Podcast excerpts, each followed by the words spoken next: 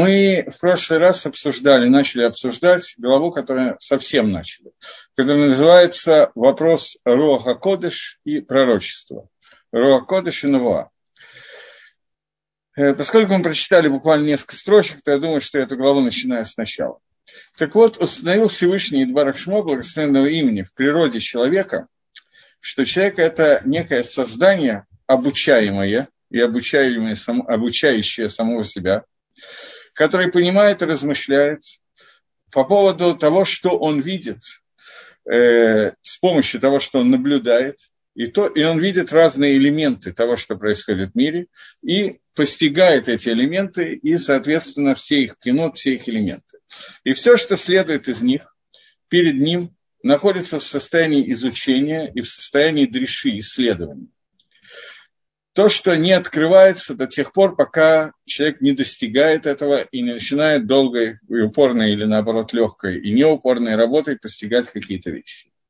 И это то, что называет Рамхаль Дерих Скала ТВ. Это то, что человек постигает по своей природе.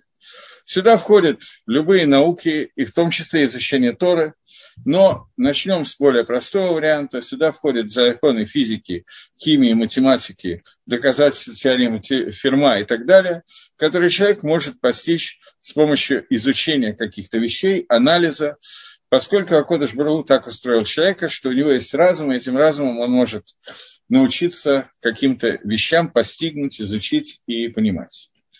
Однако, добавляет Рамхаль, есть еще такая экзера, такое постановление, которое сделал Всевышний на человеке, что может образоваться понимание, знание, которое значительно выше, чем постижение через анализ того, что происходит, и через изучение. Понятно, что мы все чему-то учились, мы все учились понемногу чему-нибудь и как-нибудь, и у людей есть знания, которые приобретены с помощью каких-то вещей, которые мы учили и постигали. Но есть еще один вид знаний и пониманий, который тоже называется скала образования, которая идет сверху, и мы ее получаем в качестве гашпо влияния Всевышнего, а именно, что к нам приходит шефа, какое-то шефа, я даже не знаю, как переводить слово шефа, какое-то влияние, какое-то слияние, вливание в нас от Всевышнего Идбара Шмо, благословенного имени. И посредством каких-то имцоим, которые, посредством каких-то вещей, которые привели к тому, что человеку приходит это влияние. Это тоже не приходит просто так, вот вдруг раз и все. Это приходит путем труда, но труда и работы немножко в другой области. Не в области изучения какого-то явления, а из области приближения и слияния с Творцом. И когда эта шефа приходит к человеку в его разум, то в нем сразу же югба сразу же становится кого, сразу же становится установленный, существующий. Идият иньянма, какой-то идия знания какого-то иньяна, какой-то вещи. И это знание находится настолько баберур, настолько ясно, что в нем не остается никакого сафека, никакого сомнения. И, и невозможен никакой таут, никакая ошибка в этом знании.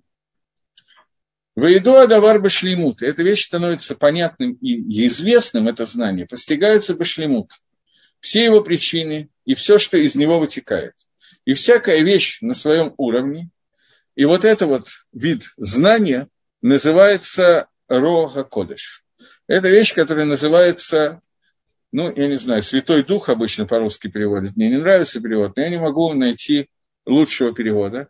Это называется Роха Кодыш, когда человек дается постижение какой-то вещи не снизу в виде исследования изучения, а сверху в виде влияния Творца, когда Всевышний ему это раскрывает. Мне задают вопрос, можно ли сказать, что это Эврика. Я, честно говоря, не знаю, что такое Эврика.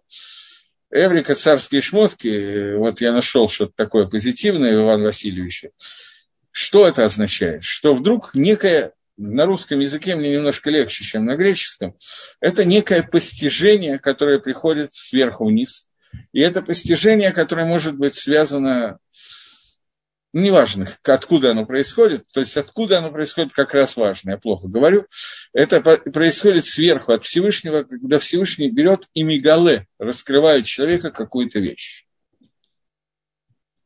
Продолжает Рамхаль, чтобы немножечко, мы немножко прочитаем на эту тему, чтобы было понятнее. И вот Бедерикзе таким путем достигается иньоним вопросы, которые находятся внутри определения, образования и знания природы. То есть это не то, что что-то выходит за пределы законов природы, и человек вдруг узнает какие-то знания, которые находятся вне возможности изучения, и которые Всевышнему открывает, я не знаю, что, что-то на уровне пророчества, Маширабейна и так далее. Нет. Это не пророчество. Это то, что человек внутри природы может и должен э, узнавать.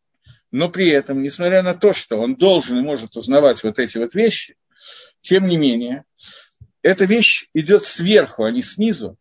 И это вещь, которая постигается на таком уровне, что человеку становится понятно какая-то вещь, понятно на все сто процентов, башлимут.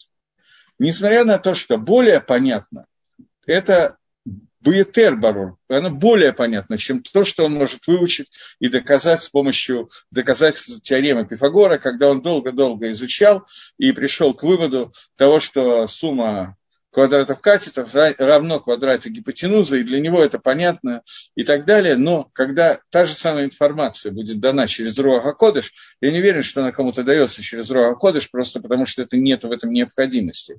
Но если эта информация дается человеку через Руаха Кодыш, то ему становится понятно все вытекающее из этого пониманием намного более высокого уровня, чем просто возможность решить задачи и узнать, чему равняется какая-то линия и так далее. И это вот знание, которое дается сверху из-за соединения с Творцом. Потому что понятно, что я не буду сейчас входить в математические вопросы, но понятно, что то, что квадрат гипотенузы равен сумме квадратов катетов, это не просто такое стечение обстоятельств и наблюдения, и даже доказательства, которые мы можем выучить, это определенные свойства треугольника, которые существуют, поскольку они связаны с различными вещами, которые находятся вне треугольника, который находится несколько выше. Это некая система, по которой Всевышний создал этот мир, и эта система создания мира приводит к тому, что э, в треугольнике есть определенная сумма углов, и эта определенная сумма углов влияет на то, как каким будет синус этого угла и так далее. И таким образом мы можем узнать э, в равнобедренном треугольнике или равностороннем, ну, равностороннем нет, равнобедренном прямоугольном треугольнике мы можем узнать гипотенузы и катеты, потому что эти свойства заложены, поскольку это часть творения мира. И когда это выясняется не просто как решение какой-то математической задачи, но это становится частью целой системы, и когда это открывается человек через Рова Кодыш, он постигает это на совершенно другом уровне. Но Ютер Бару более ясно он постигает, как мы уже упомянули. И он постигает также все иньоним, то, что невозможно постигнуть обычным образованием природы, и он постигает это на другом уровне, все, что вытекает, и причины этой вещи. В соответствии с этим можно постигнуть выводы, которые из них вытекают, то есть будущее, и то, что скрыто э, внутри природы э, ну, я не знаю, что, что именно можно, какие здесь примеры можно привести, а может быть, никаких и не надо примеров. Давайте пойдем дальше, потом, может быть, придется вернуться к примерам. Однако, существует много мадригот, ступени над ступенями, которые находятся внутри этой вещи. Так же, как силы воздействия, которая течет сверху, которая посылается Творцом на человека, как во время, когда это Гашпо, это влияние идет, и также тот путь, которым это Гашпо приходит к человеку. Его сущности вещей, которые раскрываются и становятся известным посредством этого. Однако, во всех них Гашпо, влияние, которое вытекает, будет тем путем, что человек почувствует это влияние совершенно стопроцентным знанием и стопроцентным пониманием. То есть это не будет какая-то вещь, которая требует доказательств, требует объяснений и так далее. Это становится совершенно очевидным. Я хотел сказать, как дважды два четыре, но это становится очевидным значительно более, чем дважды два четыре, поскольку независимо от тако, того пути, к которым это Руаха Кодыш приходит к человеку, он раскрывает всю причинно-следственную связь, и не только причинно-следственная связь, которая существует, я не знаю, внутри природы, которую мы можем доказать и выяснить и определить, но это связь раскрывается в полноте всей своей картины. Однако, еще бывает, что Юшпа Абалев Гаадам Шефа, что в сердце человека вливается такой шефа, такое влияние, Шеймидегу Альтохин Иньян Майниним, что человек начинает ему раскрываться суть всего иньяна, из всех иньоним, которые существуют, из всех деталей, которые могут быть, но он не почувствует Гашпова Всевышнего, не почувствует, откуда она идет, ему просто вдруг резко раскрывается вся суть явления, и вот самой Гашпова Творца он не чувствует. Но как будто бы вдруг ему в голову пришла какая-то мысль. И эта мысль ему становится настолько очевидна и понятна, что у него нет никаких сомнений в том, что это абсолютно истина, но не ощущает, что это приходит сверху вниз. Такое тоже бывает такой уровень Рога Кодыша. И тогда это иногда называется э, в каком-то в широком плане, в широком смысле, это тоже называется Рога Кодыш. Так используют наши мудрецы, Зихрон или Вроха, такое название для вот этой вот неожиданно пришедшей мысли, которая непонятно откуда взялась и вдруг выросла. Или бывает какая-то гашпо, влияние Творца, но она скрыта. Человек не ощущает, что он сейчас получает Берога Кодыш, но ощущает результат. Это тоже мудрецы называют это названием Рога Кодыш. Однако это не настоящий Рога Кодыш, не тот вот тот, который по-настоящему имеет такое название, вы понимаете, что одним названием можно назвать явления, которые близкие к нему, но существует какой-то корень того, о чем мы говорим. Настоящий Рога Кодыш – это когда человеку понятно, и он ощущает то, что это приходит от Всевышнего. Как мы уже упомянули. Я не могу, к сожалению, привести примеров, потому что Рога Кодыш не обладаю, но грубо сейчас Рамхаль нам разделил Руаха Кодыш высокого уровня и то, что не является по-настоящему Руаха Кодыш, но при этом в языке, выражениях наших мудрецов его тоже иногда называют Руаха Кодыш. Более низкая ступень, о которой настоящим Руаха Кодыш не является, и тем не менее. Это то, когда не ощущается влияние Всевышнего, не ощущается поток, который идет к человеку от Творца – но при этом человеку в голову приходит какая-то мысль, которая очевидно верная, и вроде бы как он не думал, она пришла со стороны, или он наоборот об этом думал, и вдруг ему это пришло в голову. И это тоже называется иногда Руха Кодыш, но это не является настоящим Руха Кодыш. И есть Руха Кодыш, который то, что по-настоящему имеет в виду Талмуд и Хазаль, когда они говорят о Рога Кодыш, это когда человеку открывается Гашкова Всевышнего, который объясняет ему какие-то явления, и они ему становятся ясны на 100%. Внутри последнего Рога Кодыш, который мы говорим, настоящего, тоже есть очень много ступеней. Но, тем не менее, это грубое различие, которое мы знаем. Кто вообще посылает мысли человеку? Или этот мысленный процесс зависит от самого человека? И также интеллект его наделяют вне его. Э, смотрите, я не могу ответить стопроцентно на вопрос, поскольку это всегда является некой совокупностью, некоторым сочетанием. Человек создан как мыслящий агрегат, и человек не может не мыслить. Просто некоторые думают на одну тему, некоторые на другую. Например, мысли Эйнштейна и мысли дворника дяди Вани, который жил у нас в доме, они явно совершенно были немножко разные. А когда я занимался шкитой, у меня было два знакомых забойщика Спарголовского забойного пункта, потом во Всеволожск переехали, на забойном пункте знакомых. У нас были очень хорошие отношения. Я только не все понимал, что они говорили.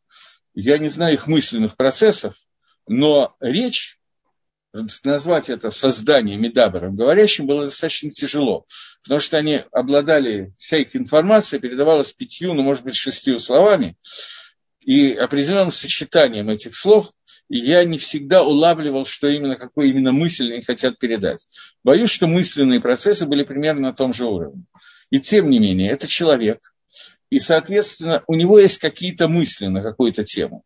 Некоторые думают на уровне инстинктов, некоторые думают на более высоком уровне. Но, тем не менее, человек, он мыслит, и это серое вещество, которым он наградил Всевышним, или не наградил, я не знаю, как хотите, так и назовите, но выдал ему Всевышний притворение человека, для того, чтобы человек мог исполнить ту функцию, для которой он создан на Земле. Поэтому человек всегда мыслит и изучает, у него есть какая-то такая вот склонность. Он всегда смотрит на то, что происходит вне его, и изучает. Или смотрит на то, что происходит внутри самого человека, и тоже изучает. Психологию, еще что-то, я не знаю что. Но человек всегда находится в состоянии некого изучения мира. Начинается это с самого начала, когда ребенок рождается. Первоначальное изучение ребенка находится на уровне, где мама и когда дадут кушать. И после возникают какие-то новые вещи, он начинает видеть мир вокруг себя, встает на ноги, пытается или ползает, пытается натыкаться, плакать, учится не падать, но при этом человек – это обучаемое и обучающееся создание. Э, после того, как он становится старше, его обучение становится более глубоким, и иногда это доходит до уровня изучения теории относительности Эйнштейна, теории вероятности и многих других вещей, которые выглядят достаточно сложными, думаю, что являются еще более сложными. Есть, кроме этих мыслей, которые у человека возникают, поскольку он изучает природу, и это нормальная система познания мира, которую каждый человек по-разному но делает. Кроме этого, существуют еще мысли, которые ему посылает Всевышний. Мысли, посланные Всевышним, на какую тему подумать, какой вопрос задать, когда в голову вдруг приходит какой-то вопрос, на который он думает, или вдруг он думал долго на эту тему, и вдруг в голову посылается ответ, это та низшая ступень помощи Всевышнего, которая ему дается, которая сказал Рамхаль, что она иногда называется Роха Кодыш. Но настоящий Роха Кодыш – это связь с Творцом на совершенно другом уровне, когда человеку понятно, что эта мысль сейчас послана ему Всевышним, а не просто вот откуда-то случайно пришла в голову, откуда-то случайно это тоже Всевышний. Но он этого не ощущает, он может задуматься и понять это это не совсем Руха Кодыш, хотя иногда так называется. А есть мысли, которые совершенно очевидно, что приходят Аль-Едей Рога Кодыш, когда Гакодыш Барагу соединяется с человеком и раскрывает ему. И вот это то, о чем он сейчас говорит. Но любые мысли, которые есть у человека, а у него не может не быть мысли, это то, каким он создан. Он создан всегда мыслящим существом. Поэтому называют некоторые гомосапиенс, извините за иностранные языки, но Тора его называет Мидабр, говорящим. Речь – это не просто общение человека с человеком, речь – это общение, способ общения человека с Творцом. Принятие Дибура Всевышнего, речи Всевышнего – это Рога Кодыш и Нуа, пророчество Рога Кодыш, и обращение ко Всевышнему – это молитва. Это две части, которые определяют человека. В обоих этих частях необходим разум и мышление. Вопрос о принятии от Творца Руаха Кодыш и пророчества. Является ли обязательным условием состояние радости, симха, помимо других условий? Должен человек во время пророчества и во время Руаха Кодыш испытывать состояние симхи. Э, да, Шехина не общается с человеком, который находится в состоянии грусти, как мы знаем из различных мидрашей. Поэтому Иаков Авину в тот момент, когда он 20 с чем-то лет был в разлуке с Юсефом, у него не было пророчества, поскольку он находился в трауре. Поэтому в этом состоянии Роха Кодыш, и Роха Кодыш не знаю, но Нувуа пророчество точно отсутствует. Что касается Роха Кодыш, я не могу ответить на этот вопрос, я не знаю точно. Почему это происходит? Это хороший вопрос. Э, состояние симхи, состояние радости, о котором вы говорите, это состояние, которое расширяет сердце человека. В тот момент, когда человек находится в ацвуте, в состоянии грусти, печали и так далее, он замыкается, сворачивается. И, соответственно, его приемник принятия Нуа, он выключается. Может быть, не полностью, этого я не могу ответить точно, потому что мы знаем, что когда, э, я просто приведу примеры, в тот момент, когда был разрушен первый храм, то после разрушения первого храма пророк Ирмияу продолжал пророчествовать. И в тот момент, когда он понимал, что храм будет разрушен, и пророчествовал в течение многих лет, призывая Амисраэль к Чуве, для того, чтобы храм не был разрушен, он пророчествовал о том, что будет разрушение храма, и, вероятнее всего, так легко предположить, что в состоянии этого пророчества у него было отсутствие радости. И тем не менее, пророчество продолжалось. Поэтому какое количество симхи, что за пропорции между симхой, радостью и ацивутом и печалью, которые должны быть. Понятно, что эти два чувства могут совмещаться в человеке. Это отдельный разговор, и я не могу вам назвать эти пропорции. Но, безусловно, у человека должно быть какое-то количество симхи для того, чтобы пророчество могло продолжаться. Как это совмещалось в Ирмиягу? Это совмещалось через надежду того, что ему удастся вернуть Амисраэль к Чуве, и тогда будет восстановление храма и знание того, что через 70 храм, через 70, меня заговаривает, извините, через 70 лет храм будет восстановлен, это приводило к тому, что Ирмияу оставался пророческий дар.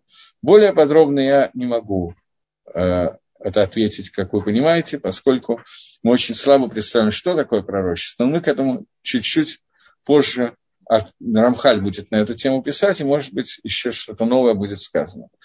А что насчет, когда на свои мысли иногда подсознательно получаешь ответ? Или на уроке, или в книге, или любого другого источника. Это, безусловно, не называется Роха Кодыш. Это называется Сиота Дешмая, помощь от Всевышнего. Когда Кодыш Баругу э, делает так, что какая-то его гашгоха, какое-то его влияние работает таким образом, что у человека был какой-то вопрос, и вдруг неожиданно совсем из места, где он не ждал, он получает ответ на этот вопрос. Такие вещи случаются. Но случаются и другие вещи. Есть Гемора, которая говорит, что Раби Йоси 22 года, ему была как трудна какая-то кушья, какая-то трудность, которую он поставил и он не знал, не мог найти на него ответ, пока не случилось так, что умер его учитель, он стал Рош Ешивой, и тогда он получил, став Рош Ешивой, он получил такую света Дешмая, такую помощь от Всевышнего, что он понял ответ на свой вопрос. Это не называется Рога Кодыш, это находится на значительно более низком уровне связи со Всевышним, но при этом это называется света Дешмая, это помощь от Творца, которую человек получает. Э, я думаю, что я могу двинуться дальше, потому что постепенно э, немножко Рамхаль сам ответит на часть вопросов, которые вы задаете. И даже это не ответ на вопрос, это некоторые гагдара, некоторое дополнительное определение, которое дается, благодаря чему могут некоторые вопросы отпасть сами. Но вопросы хорошие, продолжайте. Продолжает Рамхали говорит, что есть вещь, которая находится Дерихагав, до того, как я зачитал Рамхаля, есть Рамбан, который пишет, что Роха Кодыш – это ступень более высокая, чем ступень Навуа пророчества. Поэтому Руаха Кодыш оставил Амисраэль, ушел из народа Израиля в тот момент, когда э, был создан золотой телец, и все находились в состоянии Роха Кодыша во время Маамада Арсинай, во время того, как стояли у горы Синай, и Роха Кодыш оставил Амисраэль с изготовлением золотого тельца а на пророческом уровне, он пишет, они остались. Рамхаль сейчас будет писать ровно наоборот, что Роха Кодыш несоизмеримо ниже, чем пророчество. Вильнинский Гаон в комментарии на Шир Раширим, в начале третьей главы комментария на Шир Раширим своего, Вильнинский Гаон объясняет, э, что, что, судя по всему, если я правильно его понял и помню, то он объясняет, что есть Роха Кодыш, который выше пророчества, и есть Роха Кодыш, о котором говорит Рамхаль, которые находятся ниже уровня пророчества. Есть Роха Кодыш, который поднимает людей до очень высокого уровня, есть тот, о котором пишет Рамхаль. Пророчество находится ниже, выше Роха Кодыш, о котором сейчас нам только что написал Рамхаль. Давайте посмотрим, что такое пророчество, и попытаемся определиться. Он пишет, что Лемала Микользе, выше всего, о чем мы сейчас говорили, выше Роха Кодыша, находится еще одна ступень, которая называется ступенью Навуа пророчества. Ее суть, что приходит к человеку, приходит на уровень и соединяется, связывается с Создателем, и прилепляется к нему двикут мамыш, цельным двикутом, полным прилеплением. Он соединяется со Всевышним. Таким образом, что он чувствует это прилепление, этот иддабкут, и постигает то, как он прилеплен к Творцу. Он постигает прилепление ко Всевышнему. Что это значит? А именно, говорит Рамхаль, я предупреждаю, что после всего объяснения Рамхаля сказать, что это становится понятным на 100%, будет художественное преувеличение. Потому что для того, чтобы понять, что такое Навуа, нужно быть Нави, нужно быть пророком, чтобы это понять, почувствовать это. Но, несмотря на то, что это нельзя понять на 100%, поскольку мы, к сожалению, находимся на уровне, когда пророчество исчезло, тем не менее мы можем очень сильно подняться в этом понимании. И он говорит, что это значит, дыхай, но именно. Человек постигает, он ощущает, постигает квот и дворахшмо. Кого-то славу Всевышнего и Дворашмо. На, таким, на таком уровне, таким путем, как это сейчас будет объяснено чуть дальше. И тогда вещь становится для него барур, ясно и ощутимо, вообще без малейших свекот, как будто бы не было никогда этого сафека, как у нас это существует на уровне гашми, на уровне э, материальном, которые мы ощущаем какими-то способом ощущения.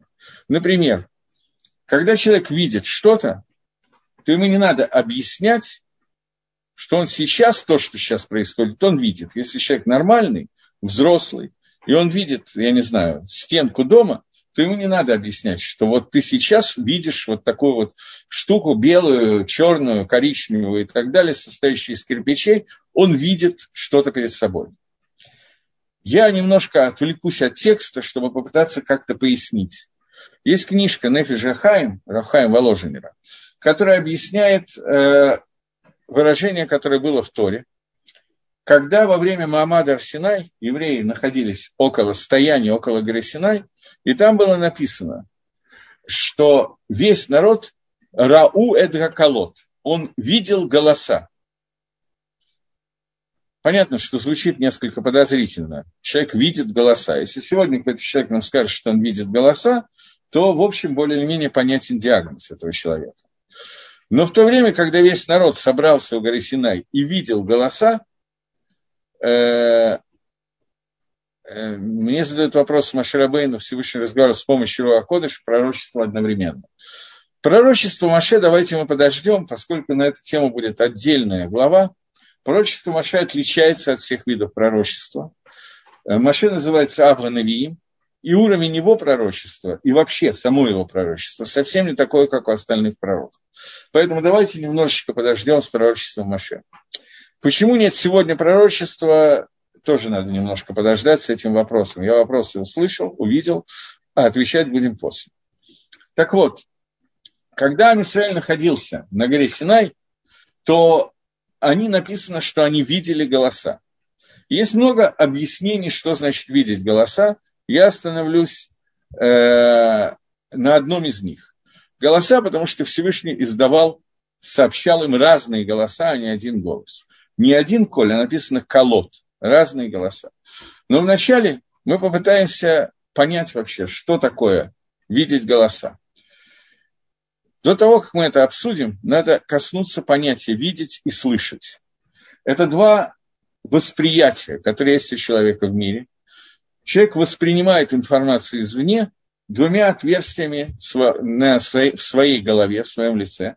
Одно отверстие называется уши, другое называется глаза. И это два восприятия, которые есть уши и глаза, они воспринимают информацию извне. Все остальные вещи, они тоже могут воспринимать информацию извне. Например, человек может руками пощупать и понять, с чем он имеет дело. человек может понюхать и почувствовать что-то, человек может попробовать и почувствовать вкус. Но основные органы восприятия, которые есть, это глаза и уши. Причем они работают совершенно по-разному. Глаз, зрение, он сразу видит всю информацию, которая в этот момент дана, он видит всю картину целиком. Уши, они воспринимают информацию звуками, которые складываются в слова, в предложения, то есть голоса, которые ему даются, они складываются постепенно в предложения фразы, в мысли, которые разум должен обработать, и только после того, как он обработал, только после этого у человека есть восприятие информации. Она всегда идет постепенно, в отличие от того, что глазами мы видим сразу всю картину. Духовная информация нам передается исключительно через уши, а не через глаза. Глазами получить духовную информацию сегодня невозможно. Материальную мы получаем исключительно глазами. Мы видим картину материального мира. Ушами мы обрабатываем ту Тору, которая нам дается, обрабатываем законы, которые нам даются, воспринимаем информацию, передающуюся от учителя к ученику. Глазами тоже можно эту информацию обрабатывать, когда я читаю какую-то книжку, например, Дери Хашем, и обрабатываю и понимаю, что происходит. Когда говорит Нефиш Хахаим, когда сказано, что народ видел голоса, то это значит, они видели слышимое и слышали виденное. То есть сегодня всю материальную а, информацию нам не надо объяснять, мы ее получаем, поскольку мы пощупали, попробовали. Например, человеку не нужно объяснять, что такое сладкий сахар. Он пробует сахар на вкус и знает, что вот это называется сладкий сахар. Духовную информацию он не может ощутить органами человеческих чувств, глазами, руками. Духовную информацию можно понять, только обработав и пропустить ее через разум. Во время, когда евреи находились на горе Синай, все было перевернуто. Духовную информацию они видели, народ видел голоса, они воспринимали ее сразу органами, всеми органами чувств. Они ее видели, не надо было объяснять, не надо было обрабатывать разумом. А телесная информация, материальная, была от них удалена, поскольку они поднялись на совершенно фантастический духовный уровень, уровень пророчества – но пророчество очень высокого уровня пророчества, настолько, что материальность их оставила до такого состояния, что им надо было объяснять, что такое сладкий сахар, им надо было объяснять, что такое материальный мир, настолько они были подняты над ним. И это то, о чем Хумаш говорит несколькими словами. Вам рау это колот. Весь народ видели голоса. Поэтому голоса, а не голос, потому что они видели всю информацию, разные передачи информации, которые есть, они видели на таком уровне, что они их ощущали, они их видели. Что не так с материальным миром. Сегодня у нас все наоборот. Материальный мир мы видим, чувствуем, а духовный мир, если мы его слышим и можем воспринять, шмиели затамарит шми, э, свирали. Когда в Геморе написано шмиели, я это слышал, это значит, я это понял, я это воспринял, я это принял. Поэтому Сегодня у нас обратная ситуация, чем тому, когда был Амисраэль, стоял на горе Синай. Ну, понятно, что мы находимся на другом уровне, чем стояли на горе Синай. Теперь мы продолжим.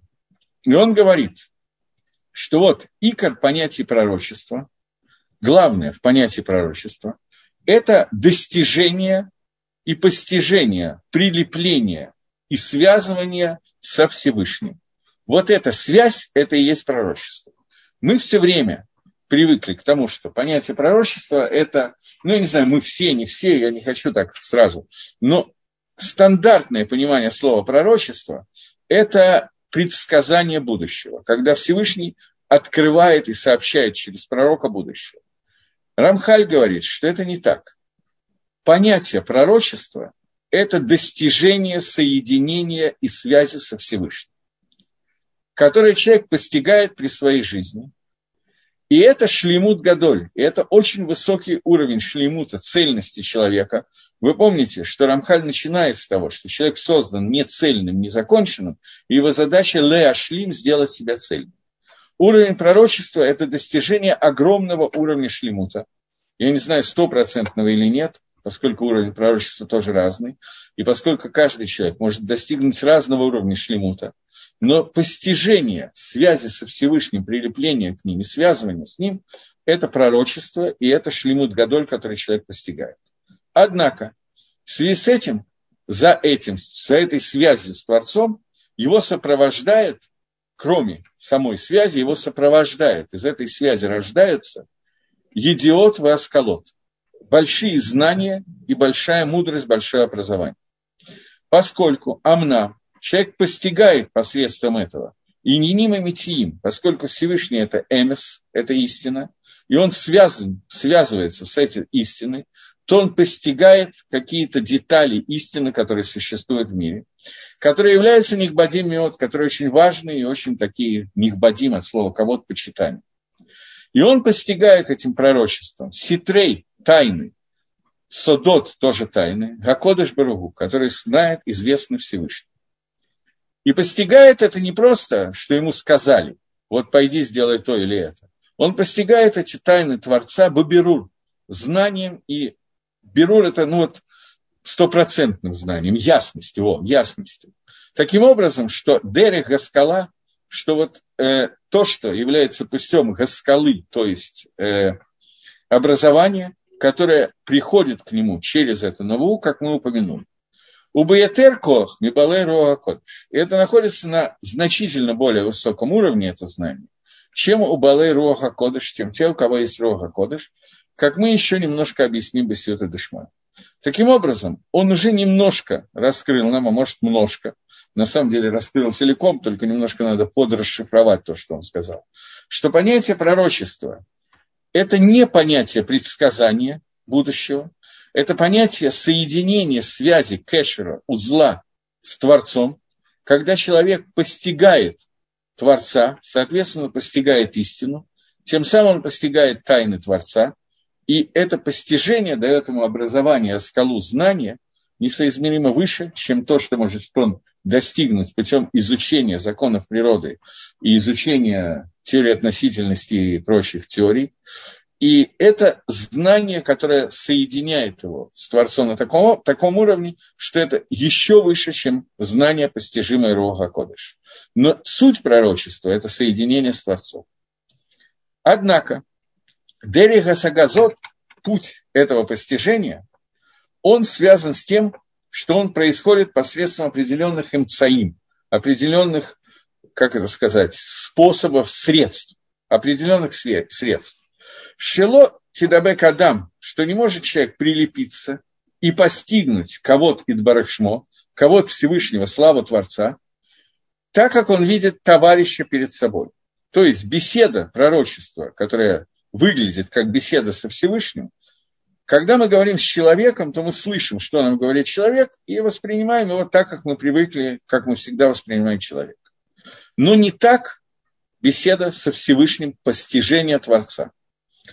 Но это происходит аль-едей мишартим.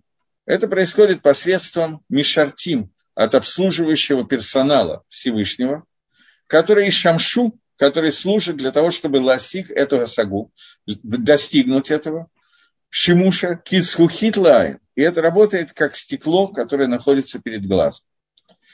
Что посредством этого мы можем постигнуть код Всевышнего. То есть существует некое мишарет, какая-то обслуживающая вещь, с помощью которой можно постичь квот Творца. Ах, но мусак Баэмет, постижение на самом деле, будет квот Всевышнего, а не, а не этого посредника, с помощью которого мы достигаем соединения с Творцом. Эла, но Тиштане Сага, уровень этой Саги, уровень этого постижения будет меняться – Э, э, в соответствии с тем, как меняется средство этого постижения. То есть, понятно, что невозможно увидеть Творца, невозможно увидеть его кого-то, невозможно соединиться. Но соединяясь с ним, мы это делаем через тех посредников, которым пользуется для этого, дает нам Всевышний. Подобно тому, как человек, у которого плохое зрение, он через Э, очки, которые вот на глазах находятся, он видит с помощью этих очков. Но он видит то, на что он смотрит, а не видит стекла очков. И это подобно, так вот прямо пишут комментаторы, и в том числе Рамхаль сейчас это напишет, и это подобно тому, как смотришь через аспакларию. Аспаклария – это что-то, какая-то, что-то типа линза, что-то через что прозрачное, не до конца причем, прозрачное, через которое смотрят. И таким образом здесь появляется, и можно различить, много мадригот, много уровней внутри пророков. Каждый пророк, у него есть своя аспаклария, которая соответствует его уровню, свои линзы, свои очки, назовем их так, через которые он смотрит. И в соответствии с тем, какого цвета и диоптрии эти очки, это соответствует уровню пророка, и соответственно этому ему показывает немножко по-разному кого-то Всевышнего, и прилепление находится к Творцу, находится на разных уровнях.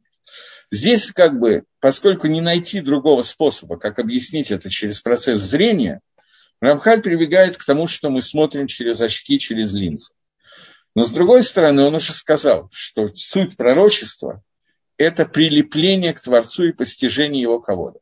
Поэтому эти линзы соответствуют тому, насколько он прилеплен ко Всевышнему и насколько он соединен ими ним. В зависимости от этого требуются разные линзы. Поэтому отсюда происходит разница между всеми пророками и Маширабейну, поскольку его уровень соединения с Творцом не соответствовал никакому другому уровню.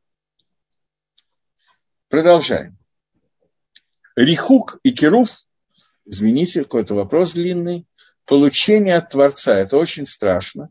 Человек осознает, что Творец всего, э, всего приближается в связи с этим. Вопрос, был ли кто-то, кто отказался от принятия по вышеуказанной причине? Э, смотрите, э, я не знаю много людей, которым предлагалось пророчество, вот так вот, чтобы я был лично знаком и обсуждал с ними этот вопрос. Из Танаха нам известен только один пророк, который пытался отказаться пророчествовать.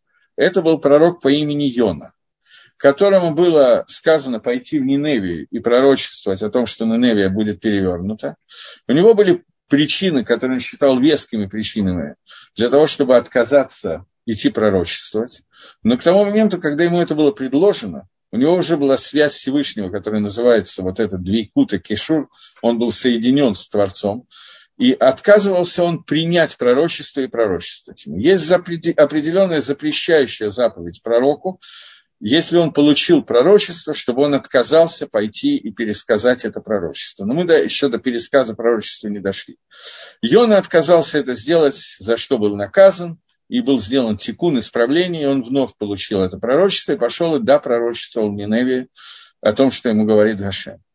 Э, обычно человек, который доходит до такого уровня, это не просто так. Вот он шел по улице, думал о чем-то постороннем, и вдруг ему открывается Всевышний и говорит, давай вот я сейчас с тобой э, вступлю в двикут, о котором мы говорим, и ты станешь пророком. Такого не бывает. Чтобы достигнуть этого уровня пророчества, нужно было длительная и долгая работа по самоусовершенствованию, изучение Торы, и люди, которые к этому готовились долго и серьезно, и далеко не все из них в результате получили это пророчество. Человек, который изначально к этому не готовился, он может быть стопроцентно застрахован, что он этого пророчества не получит. С этим все в порядке. Страшно. Вы все время бьете на элемент страха. Есть два элемента в службе Всевышнего. Это страх и любовь. Страх, я сейчас имею в виду высокий уровень страха, это не страх наказания за авейру, который человек сделает, это самый низкий уровень страха Творца, и он очень важный, и хорошо бы нам добраться до него. Но есть понятие любовь, которое связано с тем, что человек пытается соединиться с Творцом. Любовь – это всегда соединение. Страх – это всегда дистанция, потому что человек, когда он кого-то боится, он боится с ним войти в стыковку. Любовь, наоборот, это требование объединиться и стать единым целым. А Кодыш Барагу дал нам заповедь бояться себя и дал нам заповедь любить себя. И по отношению между человеком и Творцом эти две вещи совмещаются. Между человеком и человеком это практически невозможно совместить. Есть некие иллюзии совмещения, но не больше. А по отношению э, к Творцу у нас есть обязанность и бояться, и, и любить, то есть соединяться. Поэтому тот страх, о котором сейчас идет речь, это иногда по-русски его переводят трепет. Это такое вот боязнь ощущения, ощущение величины, ощущение невозможности постижения Творца. Но при этом, для того, чтобы, понимая, что я не могу с ним, я понимаю его величие и так далее, при этом любовь к Творцу заставляет меня стремиться соединиться с ними. Это тот самый двейкут, о котором мы говорим, соединение и кэшер, о котором мы говорим. Но когда мы соединяемся со Всевышним Идбарах Шмо, трепет перед ним должен оставаться. И трепет должен быть, что не дай Бог, каким-то своим действием я удалюсь от Всевышнего. Пророк доходит до уровня этого соединения, который нам с вами никак не представить. Мы можем только словами его описать. Это то примерно, что я говорил, что были как-то вещи, которые духовные вещи, они были очевидны, а материальные их надо было объяснять. Мы находимся на другом уровне, к сожалению, поэтому уровень Навиюта для нас где-то заоблачный уровень. И тем не менее, мы должны сейчас попытаться понять, о чем идет речь. Он говорит, на том уровне, который мы можем постичь. Он говорит, что отдаление и приближение – это определяет герут, ясность той аспакларии, то, то тех очков, тех линз и акерута, и затемленности этих линз, понятно, что они бывают более светлые и менее светлые, линзы пророчества, о которых мы говорим в очках, и одновременно они бывают затемненные, и они и не затемненные. И кроме этого, в них есть еще диоптрии, которые мы сейчас должны обсудить.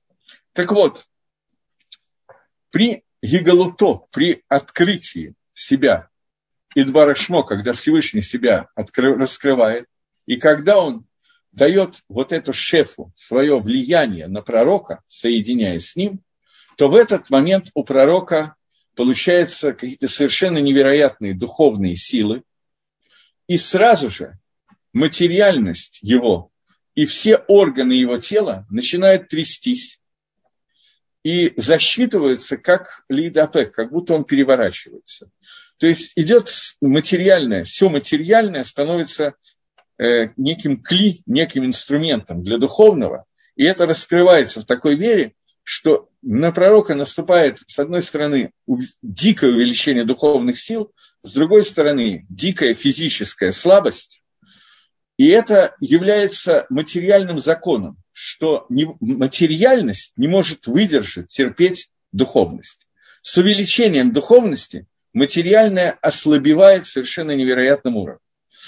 И это одна из вещей, которая сегодня тоже существует, что наши мудрецы сказали – что слова Торы, они ослабляют физически человека. Талмитхохам, который постоянно учит Тору, он физически не может не слабеть. Потому что поскольку в него входит духовность, то это вызывает некий аспект материальной слабости. Это не означает, что любой Талмитхохам должен быть обязательно очень физически слабым. Он может быть здоровым, как я не знаю кто. Но это означает, что по сравнению с тем, что в этих физических данных, которые есть у человека, если бы этот человек занимался не Торой, а чем-то другим, то его физическая материальность была бы много сильнее. Поэтому пророк в тот момент, когда он соединяется с Творцом, и Творец к нему э, раскрывается, то в этот момент его идет дикий рост его духовных сил и сильное ослабление его материальности и всех материальных сил. Тем более, когда раскрывается Квод Гашем, то в этот момент его гаргашот, его ощущения материальные, они просто аннулируются. Он перестает ощущать материальные вещи. То есть, грубо говоря, если в этот момент, если бы такое было, что это пророчество пришло в тот момент, когда он ел бы кусочек сахара, то он бы не чувствовал вкуса этого сахара. И также действия его души, они не могут воздействовать сами по себе в этот момент, но она полностью, душа, становится зависима и висеть от проявлений Всевышнего и той гашпо, который он делает это то, что происходит в момент, когда Гакодыш Баргу раскрывается человеку. Раскрывание, раскрытие – это и есть соединение, это и есть двикут и кишур, соединение и связка с человеком. И вот, со стороны Иддапкута, со стороны прилепления душа человека, она прилепляется к Творцу в этот момент. И в этот момент, в этой душе добавляется Мациют – существо, суть понятия раскалы, понятия понимания. Сейхель, я не знаю, как перевести, на современном языке раскала – это образование. Сейхель – это разум. В этот момент появляется какой-то другой уровень разума у человека, который находится вне того определения разума, которое есть у человека обычного. Он полностью другой становится, совершенно несоизмеримый. Таким образом, это очень понятно, потому что в этот момент он присоединяется к высшему разуму. Внутри его души находится соединение со Всевышним, поэтому его разум соединен с разумом Творца. А разум Творца, он совершенно непостижимо, несопоставимо выше и иначе, чем разум человека. Поэтому в этот момент происходит вот это вот совершенно другое поднятие на уровне скалы. Вот. И тогда получается, что эта скала, это образование, это понимание, не идет со стороны самого человека, но она идет со стороны того, что корень, верхний корень, он связан в этот момент с человеком. И тогда то, что он постигает, это будет намного более постижимо, чем все, что можно постичь и понять со стороны самой души человека и со стороны разума человека. Человек может сам по себе, без этого соединения Навиюта с Творцом, постичь кучу вещей. Мы видели, что он может постичь термоядерные реакции, может постичь, я не знаю, что и как, правила Буравщикова и Марковникова и многие другие вещи. Что на самом деле безумно много знаний о мире дает. Но понятно, что Эйнштейн и любой другой человек, я беру Эйнштейна в качестве некого образца разума, но понятно, что разум Эйнштейна, его километры извилин и так далее, они несопоставимы никак с сознанием Творца, который все это сотворил. Тем более, что когда проявляется навиют, соединение со Всевышним, то эти знания не только о том, как существует мир, и о том, что Е равно МЦ квадрат. Здесь раскрываются какие-то вещи, которые без навиюта мы даже не знаем, на какую тему идет разговор. В том числе это может раскрыться и какие-то законы природы тоже. Но главное здесь не раскрытие, просто раскрытие это то, что мы видим через Нави. Главное здесь именно связь со Всевышним, и это цель достижения шлеймута. Знание – это побочный эффект, который приходит, который его мы можем увидеть, все остальное видеть невозможно. Так вот, теперь мы видим, что Кох Нави, сила пророка, она намного выше, чем сила Баль Роха Кодыш, человека, у которого есть Роха Кодыш, даже не только относительно того, что главное в Навиюте – это не постижение чего-то, а именно соединение с Творцом, но даже в постижении каких-то знаний знание пророка намного выше, чем знание человека от Роха Кодыш. Потому что его знания, они укореняются внутри Всевышнего, и соединением сознания Всевышнего – это знание пророка. Роха Кодыш – это некий импульс, который посылает Всевышний для того, чтобы сообщить человеку какую-то информацию. Но при этом этой связи с Акодыш Барагу у Баль Роха Кодыш нет. И тогда получается, что пророк он маскиль, он размышляет, думает, получает образование из образования, которое самое верхнее из всего, что может быть у человека, поскольку это связь со Всевышним. И это сила познания, которая происходит из того, что он соединен с Баре, со своим создателем и Барахшмо, благословенное его имя.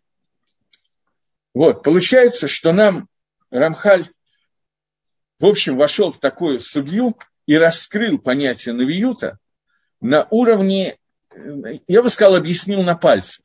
Так что человек, который, понятно, что ощутить этого мы не можем, но мы можем немножко хотя бы понять, на какую тему идет речь. Потому что обычное, стандартное понимание навиюта – это именно как предсказатель. И это совершенно другое. Нави действительно предсказывает, но это побочное явление – которого мы еще не успели коснуться. Я, у нас есть два абзаца, и, может быть, я успеваю, а может быть, нет. Нет, наверное, все-таки не успеваю, но давайте попробуем. Раз нет вопросов, я думал, что будут в это время вопросы, сделал паузу, но вопросы не появляются. Так вот, раскрытие квот Идбарех, почести, славы Всевышнего Идбарахшмо, оно идет в действие во всем, что двигается, во всем, что притягивается к пророку из-за пророчества. И вот со стороны этого притягивания у пророка должна быть кох демьон, сила фантазии, я не нахожу другого слова, которая находится в душе у пророка. Поскольку пророчество получается через определенные демьянот, то есть через определенные образы. Это то, о чем мы говорили про аспакларию, про вот эти вот очки, линзы, через которые пророку показывают какие-то вещи, соединяя с Творцом, их соединяют через не непрозрачно полностью, а через какие-то образы, которые видит пророк. Э, и он продолжает и говорит, что сейчас Яцеяба иньяним, через эти аллегории и образы пророку показывают какие-то иньони, то, что необходимо со стороны раскрытия Всевышнего, которое должно быть для связи с пророком с Гашемом. Но это не происходит как вот прямой контакт вообще, а только через образы и только через рисунки. И через вот этот демьон, через силу демьона, который я привел как фантазию за неимением других слов, притягивается к нему и мысли, и гаскала, и образование, и знание. Что у меня еще есть одна-две минуты, что вот это хакика, вот это вот выдалбливание, которое происходит, она квод Гашема, слава Всевышнего, через него проявляется, и это то, что называется пророчеством. И тогда остается внутри разума пророка остается та картина, тот образ, который ему показан.